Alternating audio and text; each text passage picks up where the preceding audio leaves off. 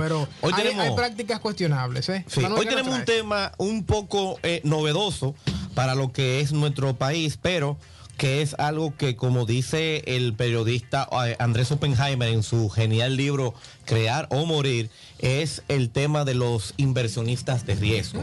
Algo que lamentablemente no es común en nuestro país, pero dice el señor Andrés Oppenheimer en su libro que es estrictamente necesario la presencia de estos inversionistas para poder tener mayores niveles de innovación dentro de un país. Cuando uno analiza los niveles de innovación, no solamente en República Dominicana, sino a nivel latinoamericano, eh, decía, por ejemplo, en su libro que mientras, por ejemplo, en, oigan esto, mientras en Corea del Sur se registran 12.400 patentes al año, según un informe del Banco Mundial, en, en Corea del Sur, un, un- una- un solo país, 12.400 patentes de nuevos productos. En América Latina entera y el Caribe solamente se registran 2.400. ¿Cómo? No, pero repite el dato, por favor. Repite el dato. En América, en el 2014, el Banco Mundial hizo un estudio donde determinó que en América Latina se realizaron 2.400 nuevos productos a través de las patentes. La patente es cuando tú registras tu producto, tu derecho de autor. Esos son datos de la OMPI, que es la Organización Mundial de Propiedad Intelectual. 2.400 en todo Latinoamérica y en toda el, el- el- el Caribe. Mientras que en Corea del Sur, solamente en el mismo periodo, en Corea del Sur, un país pequeño, Sí. pero muy, muy adelantado en asuntos de innovación, se registraron 12.400 patentes. Bueno. O sea, 10 veces más de lo que se eh, de los productos que se pate- patentizaron en toda América Latina, lo cual es un dato que tiene que llevarnos a la eh, A a la reflexión. claro. Dice también que dice también el libro que una de las estadísticas más alarmantes, que es la que señala que apenas un 2.4% de toda la inversión mundial en investigación y desarrollo tiene lugar en Latinoamérica y el Caribe. Bueno. O sea que estamos bastante rezagados. Manuel, quizás eso queda lo obvio. Eh, dicen que lo que está a la vista no, necesita- no, no necesita espejuelo, pero quiero ver si has quizás eh, ido más allá en cuanto a análisis. Eh, el nivel de innovación o la capacidad de innovación de un país es directamente proporcional a su eh, capacidad económica. Sí, obviamente, y solamente, y a su y a también no solamente a su, a- a su capacidad económica, sino a sus niveles de desarrollo y niveles de bienestar. Por supuesto. Cuando uno ve, eh, mm, y tiene algo que ver con lo que el, el tema de los inversionistas de riesgo. Cuando tú encuentras este tipo de inversionista, vamos a explicar lo que es un inversionista de riesgo para los que los oyentes estén edificados. Un inversionista de riesgo es, obviamente, valga la redundancia, un inversionista que invierte en, en empresas que son totalmente incipientes, lo que ustedes conocen en Estados Unidos como una startup Exacto. son compañías que no se sabe, tienen una gran idea, pero no se sabe cuál va a ser su resultado económico, si va a ser un éxito. Estos inversionistas de riesgo se llaman así porque no tienen la certeza de que su inversión va a tener un retorno. ¿Por qué hacen eso? Ellos inclusive saben que por lo menos un 90% de esa inversión se va a perder, pero ellos buscan dar en el clavo y aquella empresa que, por ejemplo, de 90, por lo menos 10 van a ser un gran éxito eh, de negocio. Y con esas dos o tres empresas que se convierten en un boom de negocio, ellos recuperan la inversión. Y les voy a dar un ejemplo que ustedes conocen, y es el caso de el WhatsApp. Los dos fundadores de WhatsApp, que por cierto hay un ucraniano, tocaron las puertas de Google para convertirse en ejecutivo y para poder desarrollar su idea de negocio, era el WhatsApp, Sí. y lo rechazaron. Igualmente fueron a Facebook. Fueron a Facebook después y lo rechazaron. ¿Cómo pudieron desarrollar la idea de WhatsApp? Utilizando inversionistas de riesgo. Estas personas, creyendo eh, y, y creyendo incluso ciegamente en su proyecto, invirtieron en WhatsApp y mira, estas personas han hecho millonarias, porque eso es lo que buscan. Tal vez de 10, de- de- o sea, de 10, tal vez una, es más, de 10 no más, de 50, tal vez una, se convierta en un éxito de negocio y obviamente... Y sea puede- atractivo. pero esa única es la que lo vas a hacer millonario. Eso es lo que hace el inversionista de riesgo. Y obviamente WhatsApp, cuando se desarrolló y llegó a ser el éxito que tuvo, fue gracias a las inversiones que recibieron estas personas de los inversionistas de riesgo. Con la gran paradoja que fueron comprados por, eh, eh, por Facebook, Facebook, Facebook. por 19 mil 500 millones de dólares. Yo vi un artículo de un, eh, de un economista de Forbes que él sugería que a la, al, al gerente de recursos humanos de Facebook tenía que ser despedido. Ay, Dios mío, porque le ha costado a la empresa 19.500 millones. Nosotros, cuando dimos la noticia de esa compra, lo encontramos sobrevalorada la aplicación. Sin embargo, una aplicación que ya tiene mil millones de descarga y usuarios activos con todo lo que renta, pues la verdad es que la compraron bien barata. Sí, mire, yo estoy muy, yo estoy, mira, el problema de Latinoamérica, y eso vamos a llegar al final, es y, pasa en, esto, en estos países, es que no existen, el, bio, como decía Oppenheimer, no existe ese, ese, ese ambiente para como existe en Silicon Valley, por ejemplo, donde se puedan gestar innovadores. Y uno de los principales problemas es que nuestra cultura es muy intolerante al fracaso. El inversionista latinoamericano para invertir en algún proyecto de negocio tiene, hay que ofrecerle un plan donde se justifique en un alto porcentaje que su dinero va a tener un retorno. O sea, el inversionista latinoamericano, si no tiene un alto porcentaje de que ese negocio va a ser exitoso, no invierte. También lo, busca en poco tiempo. Busca inversiones que den retorno en 3, 5 años versus otros inversionistas que hemos visto ejemplos que apuestan incluso a 5 años en adelante a recibir retornos sobre la inversión que realizan. Sí, y eso es uno de los grandes problemas de Latinoamérica y sobre todo de este país, la tendencia al cortoplacismo, a querer tener resultados de inmediato. Yo inclusive he visto eh, casos de proyectos en Japón que son de generación en generación. O sea, vamos a hacer una inversión, pero para que se dé dentro de 40 años, para que se dé dentro de 60 años. Aquí no. Y eso es una de las cosas también, eh, Janet y, y, José Ignacio, que el, el emprendedor tiene que entender usted no va a recibir un retorno de su inversión en los primeros dos años. Hay gente que quiere ya andar en, en, en, en, en Mercedes con tres años. Y si usted analiza las historias de gente como Steve Jobs, de gente como Bill Gates y eh, como eh, eh, este señor Branson, se va a encontrar de que son personas de que tuvieron que guayar mucho la yuca. No se hicieron ricos de la noche a la, a la mañana, sino fruto de su esfuerzo. Ese es el tema de lo que es inversionista de riesgo, pero también hay otra, eh, mm, otra forma que en Estados Unidos se, se utiliza para eh, captar inversiones, lo que se conoce como el crowdfunding que es que usted sube a una eh, hay una muy página que me encanta ver que se llama www.kickstarter.com donde usted sube su proyecto de negocio con sus características y obviamente las personas interesadas que estén en, ese proyecto hacen pequeñas inversiones. Usted, usted recauda capital de pequeños inversionistas. Una excelente idea que está dando muchos resultados en, Estados Unidos y donde muchísimas empresas tienen la oportunidad de captar inversionistas sin tener que hacer grandes eh, inversiones y grandes movimientos. Estas son de las cosas que en República Dominicana tenemos que ver hacia futuro. Es muy difícil aquí establecer una cultura de inversionista de riesgo, porque el mismo Jaime lo, lo, lo mencionaba, que para poder establecer una cultura de inversionista eh, habría que eh, ofrecer algún tipo mm, de, de exención fiscal, algún tipo de ventaja, o sea, algún tipo de ventaja que eh, lo motivaría desde el punto fiscal y monetario. Aquí es la banca comercial. En el caso de Banreservas, por ejemplo, que sabemos que tiene un programa que hace esto, financia, tiene lo que llamamos capital semilla, desarrolla proyectos y lleva hasta un proceso de, no tiene todavía la parte de incubadora definida, pero es la banca comercial la que se ha hecho dueña de este tipo de, de aportes al desarrollo de emprendedores y demás porque debería ser al revés, debería ser el empresariado quien empezara a desarrollar este tipo de proyectos. A eso voy. Mira, eh, es un tema que inclusive quería plantear para otro programa y es la disyuntiva que entre donar dinero o invertir dinero. Me explico. Hay proyectos, tú que estás involucrada en uno, eh, proyectos sociales que necesitan inversión. Es así. Hay un banco que se llama el Grameen Bank, que se llama, es muy conocido a nivel mundial como el Banco de los Pobres, que fue fundado por un señor, un economista de Bangladesh. Bangladesh es un pequeño país del sureste asiático, muy, muy, muy, muy pobre. Este señor fue a Estados Unidos, estudió economía, regresó a Bangladesh a estudiar, a, dar clases y se dio cuenta de que se aburrió. Y se está dando cuenta de que las mujeres artesanas de Bangladesh estaban siendo víctimas de los usureros con préstamos muy caros. Y él decidió prestarle dinero. Se dio cuenta que esas mujeres le devolvieron todo el dinero. ¿Por qué? Porque no querían caer en manos de los usureros. Y con esa idea, él fundó lo que es el Grameen Bank, que es lo que se conoce como el Banco de los Pobres, que tiene una cartera de crédito de 9 mil millones de dólares y una morosidad de menos de un 1%. Y son gente donde el 75% son mujeres artesanas.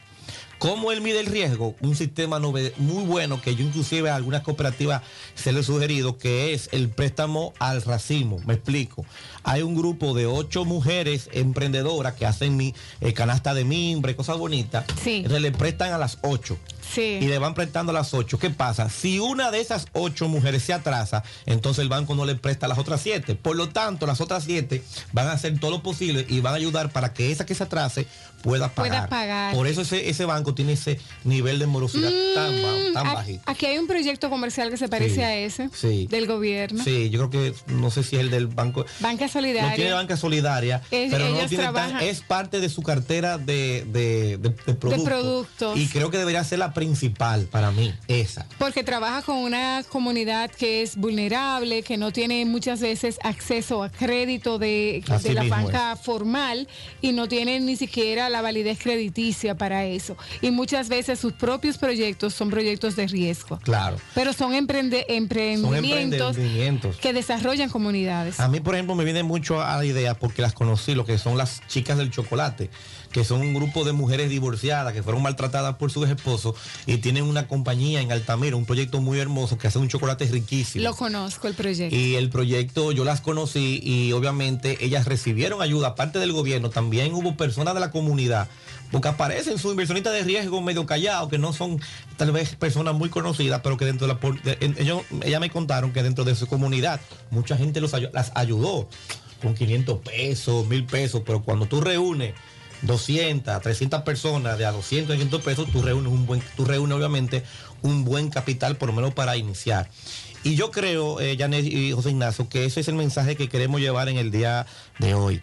Eh, a los empresarios de la República Dominicana, creo que tiene más lógica. O sea, la donación, la caridad siempre es buena, porque tiene un efecto, obviamente, eh, eh, en, en, aquellos sectores de la economía más necesitados, pero tiene más lógica que usted, en vez de donar, invierta ese dinero en una empresa social.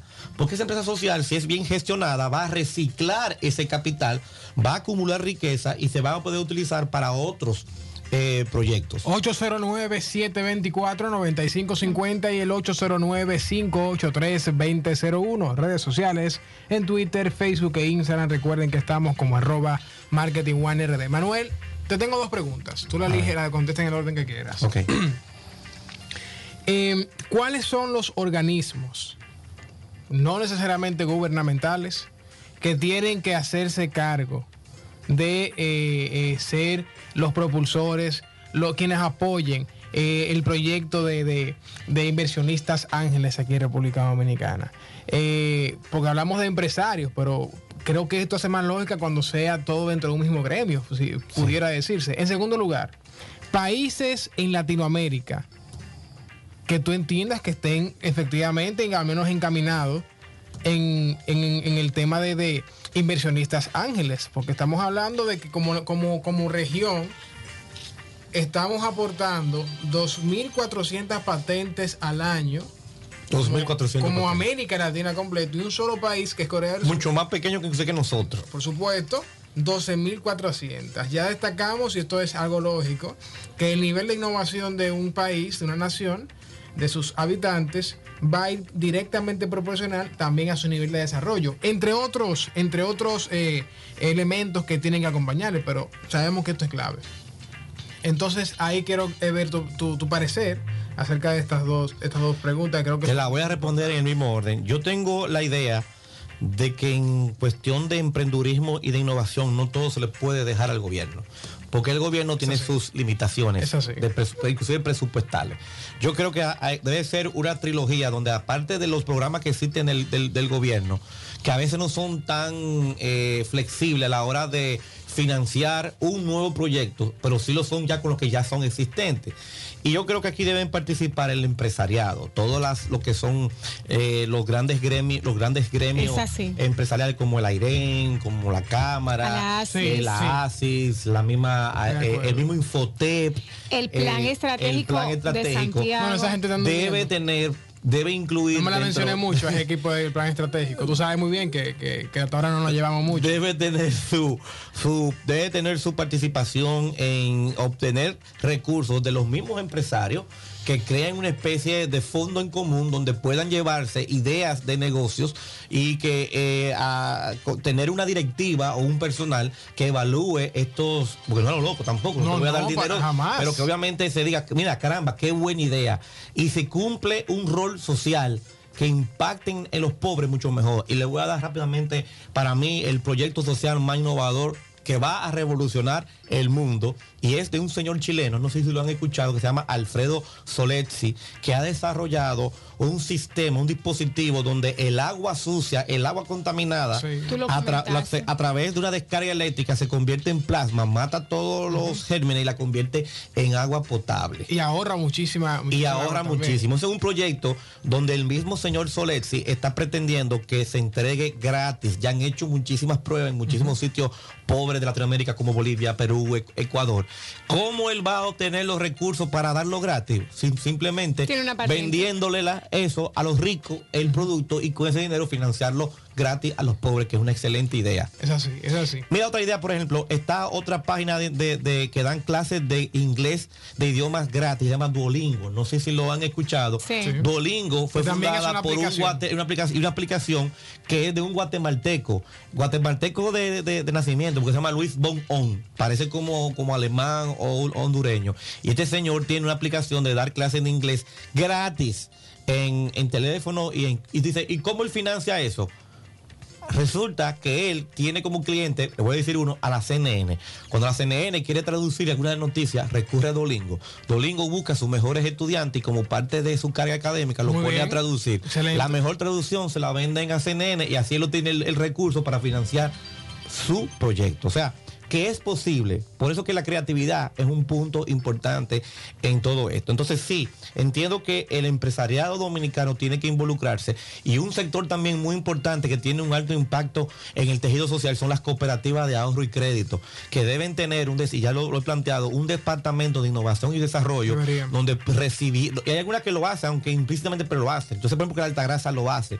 Que también tal vez por ahí otra, donde usted reciba estos talentosos emprendedores, proyectos novedosos y tú tengas de tu misma captación un fondo para, eh, desarrollar, nuevos eh, proyectos. Y la última pregunta que me haces es, a nivel de América Latina, solamente tres países, de ese 2.4% que se invierte que se invierte en, la, en, o sea, del total mundial que se invierte en, en, en, I, más, en I más D, de ese 2.4% y desarrollo, Brasil invierte el 66%, no me extraña, México solo el 12% y Argentina el 7%. Me extraña mucho no ver a Chile en esa, en esa eh, eh, categoría, porque yo sé que hay mucho, mira, Solesi es, chileno, o sea, en ese orden, Brasil, eh, Brasil, México y Argentina son los tres países. Y están liderando el 2.4%. Que son los que lideran ese, 2, ese pequeñito porcentaje de la inversión mundial en innovación y desarrollo en América Latina. Para darle un dato, para darle un dato, Estados Unidos Estados Unidos es el, bueno, sí, Estados Unidos representa el 37.5%, o sea, 20 veces, 15 veces lo que se invierte en toda Latinoamérica. Eso tiene que ver con nuestra cultura. Y tiene que ver con un elemento que psicológicamente es bastante avasallador, José Ignacio y Janet, y es que nosotros tenemos una, tenemos una cultura de una poca tolerancia al fracaso. Los dominicanos... Somos poco tolerantes al fracaso. Yo lo pondría del otro lado de la moneda. De un lado está la poca tolerancia y del otro lado está el querer lograr todo muy rápido. Exactamente. Es diferente. El, a veces tú tienes un, negocio y no llega al nivel que tú esperabas y no necesariamente fracasó el, el empresario o el emprendedor. Fracasó la idea de negocios o el negocio que tenías desarrollado per se pero del otro lado es quererlo todo muy rápido, querer que te genere ingresos rápido, tener un nivel de vida que ese negocio no te lo puede dar y descapitalizar el negocio son los peores. Yo pienso que son las principales decisiones por las cuales atraviesa un empresario dominicano o un emprendedor en todo caso. Mira, yo creo, Manuel, que estoy de verdad muy, muy de acuerdo contigo con que los, los eh, gremios y organizaciones empresariales eh, deberían de responsabilizarse de este sector, o al menos de esta área doliente en todo el sector empresarial y emprendedor, de contar con un programa que motive a los inversionistas ángeles y al mismo tiempo pues eh, eh, también motive a emprendedores señores, a comenzar a, crear invenciones, a que podamos ser reconocidos como ciudad, como país, verdaderamente por nuestra capacidad de, invención, nuestra capacidad de desarrollar ideas innovadoras que vayan más allá de, lo que se está haciendo convencionalmente. Mira, yo tengo en relación a lo que dices, yo tengo una aspiración un poco utópica. y así como nosotros nos vanagloriamos de tener excelentes peloteros, eh, excelentes merengueros, deberíamos también pensar en tener excelentes científicos que no tenemos. Señores, por a nivel mundial se puede sacar con los dedos, con dos dedos, eh, eh, científicos dominicanos que están teniendo trascendencia. Y los hay, pero lamentablemente tienen, pero fíjate que tienen que emigrar a otros países. Tenemos una directora que les permita, obviamente, un, eh, un, un ambiente un ecosistema, esa es la palabra, que le permita un ecosistema donde desarrollar sus, ideas, donde no, no, haya trabas, donde haya tolerancia al fracaso, donde no haya burocracia para emprender un producto o una idea, donde no haya burocracia para tú irte a, eh, eh, por ejemplo, esa ley de quiebra que aquí se ha puesto en, en boga, debería aprobarse, no sé si todavía está aprobado, eso es excelente, ¿por qué? Porque da la oportunidad al que fracasa, Janet, de un periodo de tiempo prudente volver a intentarlo. Y eso en Estados Unidos es una de las claves por las cuales muchos emprendedores, una vez fracasan, vuelven y se pueden levantar porque existe una ley que los protege, donde dicen, bueno, mira, quebré, pues te vamos a dar un chance para que tú vuelvas a, implementarlo. Aquí eso no sucede. Mira, hay, hay algunos conceptos eh, que yo considero que hasta un punto pudieran ser eh, factibles apoyar o, o afianzarse a ellos, pero luego de un punto son totalmente errados. Y es algo lo que los países tercermundistas, ni siquiera voy a decir en vía de desarrollo como el nuestro, eh, queremos aferrarnos de vez en cuando, es que en los tiempos de crisis salen las buenas ideas. Sin embargo, aquí estamos, simplemente estamos, no en un ecosistema que no permite ni incentiva la, la invención para que sea verdaderamente desarrollada para tener un impacto global, más allá de lo, local. Sino que es que simplemente no se cuenta con ese ecosistema, Manuel. Simplemente no se cuenta. Si no, señores, si fuera lo contrario, tuviéramos viendo invenciones dominicanas con frecuencia. No que se puedan contar con los dedos cada dos años cuando inventan algo y lo celebramos muchísimo. pero, por Dios. Para corroborar lo que tú dices, te voy a dar un ejemplo. Aquí se hacen las famosas Olimpiadas de Matemáticas y las Olimpiadas de Ciencia. Sí. Caramba, una vez, o sea, aquí todo queda en el premio y se No vale de nada eso, no vale de nada eso. No vale de nada porque usted le dé un premio a un niño que se ganó el primer lugar en un curso de matemática. Usted lo que tiene que tomar ese niño y a través de alguna empresa, de una institución, seguirlo fomentando a que se convierta en un científico que aporte a su nación. Pero si usted le entrega el premio y se acabó ahí el asunto, no estamos fomentando la innovación, al contrario. Yo voy a entrar, Manuel, en, en terreno caliente con esto. Pero se hacen las Olimpiadas de Matemáticas, de Ciencia. Y la mayoría de los colegios, cuando los salimos a comparar versus otros del mundo, señores, pero aquí las Olimpiadas parecen de, maternal, por Dios. Entonces los eh, pocos talentos, altos talentos, como mencionaste Manuel, no se aprovechan, y se toman, ¿eh? se, se, se, se forman, los orientan para que verdaderamente ese sea un cerebro que pueda aportar de una manera impactante al desarrollo de este país? Mira, eh, hay, eh, hay dos temas que ustedes lo han traído a la mesa. Primero el tema educativo. Sabemos que hace apenas unos años estuvo hablando de incrementar el presupuesto de educación en un país donde la educación es medala ganaria. Lo digo de esta manera porque estudia el que puede y estudia el que quiere. Entonces, eh, tenemos una situación a nivel, a nivel de de lo que es el sistema completo. Primero la educación no es obligatoria y tenemos un, un, un, déficit a nivel educacional, a nivel de la calidad de la educación que se ha ido mejorando en los últimos años. Ahí hay un reto, hay una brecha. ¿Cómo, pero cómo, nivel... ¿cómo, tú mides que se ha mejorado la educación aquí? ¿Cómo, eh, tú, cómo eso se mide? ¿Cómo tú puedes ah, medir bueno, eso? ¿En butaca pasa, nueva? No, ¿En una pizarra? Que, que, que no, pasa, o sea, Sí, lo que pasa es que la educación no es solamente el nivel de intelectualidad o el desarrollo cognitivo o la capacidad de inteligencia que tenga ah, bueno. el alumno, no es ah, solamente bueno. eso. Moralmente, vas a medir. Entonces hay una cantidad de elementos, por ejemplo, y, y podemos citarlo y realmente son avances, pero decía fue hace, bueno. hace unos cuatro años que estamos hablando de un 4% aumentado a lo que es la educación básica. Vámonos a la educación superior. En la educación superior se han dado visos ya hace no menos señores de seis años, yo tengo que decirlo, en universidades que están fomentando la investigación, que tienen fondos para que sus profesores desarrollen la investigación, que premian y dan dinero porque hay fondos disponibles para eso, para premiar la investigación. Y de la investigación sale pues aportes puntuales al país y a la sociedad.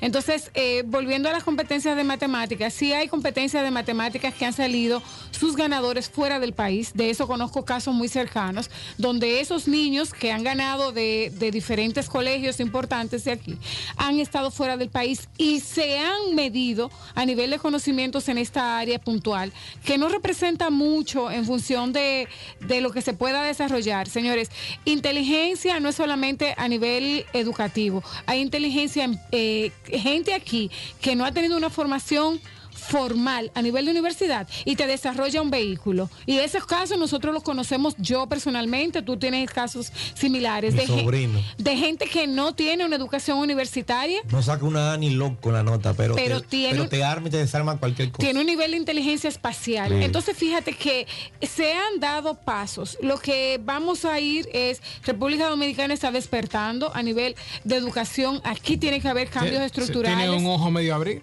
Sí. Despertando sí, no, medio a medio abril. Y yo diría que faltan muchas cosas. Y una generación completa que aporte a innovación eh, no va a ser de la noche a la mañana, porque de hecho tenemos muchas limitantes y, y, las vamos a ir salvando poco a poco, yo, desde el Estado sí. hasta las hasta el mismo hasta el mismo MESIT, José Ignacio. Yo respeto mucho tu comentario, pero creo que es el mismo discurso que dijiste tú hace cinco años o dijo alguien igual que tú hace cinco años en tu misma posición. Creo que es el mismo discurso que se mencionó hace 10 años, que estamos despertando, que estamos despertando, que estamos despertando. Señores, estamos prácticamente en comparación con el resto del mundo en el mismo punto donde estábamos hace 15 años.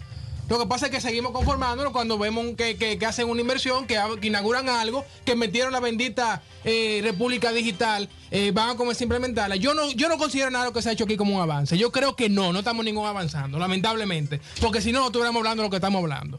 No, lamentablemente. No yo no puedo, no puedo conformarme con, con, lo que estamos haciendo, por Dios, pero los datos que trae Manuel son demasiado reveladores. O sea, eh, yo particularmente eh, difiero totalmente porque es que estoy en un, en un estado de sor, no Mira. de sorpresa.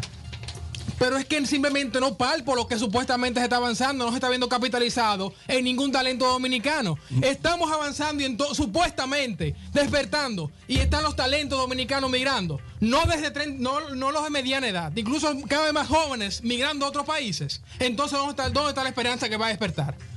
¿Vas a despertar cuándo? No, pero ahí hay muchos elementos que tú no le estás considerando. Pero que son los mismos elementos que se estudian no, hace 30 años. Pero resulta que hace poco que se ha empezado y tú no puedes transformar una realidad dominicana de la noche a la Entonces, mañana. Entonces, voy a afianzar a que, esa, que, a que eso va a despertar de aquí a 50 años, que aquí a 50 años es que Oja República Dominicana va a tener capacidad Ojalá. de estar en el mapa de invención. Ojalá. Miren, compañeros. Ojalá. No, no. Calma, pueblo, como decía. Esto es un dato que salió hoy en la revista eh, Forbes. Es un trabajo que la universidad, o sea, es un, trabajo, una, un, un, eh, una investigación que la Organización Mundial de Propiedad Intelectual le pidió a la Universidad de Cornell eh, sobre el ranking mundial, el ranking de América Latina en el índice global de, no, el ranking mundial en el esto en el ranking de América Latina en el índice global de innovación. O sea, sí. ¿qué posiciones tienen los países latinoamericanos en cuanto a innovación? Y todos los países latinoamericanos quedamos mal parados. El que mejor, y, y, y el que mejor está de lo cerquita es Barbados, que está en la posición número 37. Le sigue Chile en el 42, Costa Rica en el 51 y ya después ahí vienen en 60, 70 la mayoría. La República Dominicana, oigan esto, de 144 eh, países que se hace este eh, esto, está en el lugar número 89. O sea, muy eh, muy lejos inclusive de, la, de lo que es la media. La media es 60, 70 y estamos en el lugar 89. Esa edad. Pero fíjate los otros países, Jamaica, El Salvador, Guatemala, Bolivia, Honduras, Ecuador, Nicaragua. Y me sorprende en un lejano 132 de 144 Venezuela. Mira, ese dado que tú traes, nosotros hemos tocado ese, ese, análisis aquí en los últimos dos años. Y República Dominicana o ha aumentado un punto o ha disminuido un punto. Sí, que no salimos, no salimos de ese más uno menos uno. Más nada, lamentablemente. Manuel, mira, nos extendimos con el tema, eh, que nos están haciendo aquí eh, señas para cerrar, pero vamos a poner a continuación, obviamente, esta conversación tan interesante que tú traes del plano económico, desarrollo financiero, porque de verdad que, nos da mucha tela donde cortar. Puntos de contacto para que nuestros oyentes, pues. Claro que sí. Para comentarios, preguntas, asesorías, se pueden comunicar al 809. 903-2373 y a través de mi correo electrónico manuel underscore rayita abajo en dominicano, fdez, arroba yahoo.com. Estoy a sus órdenes. Bien, señores, vamos con esto, una breve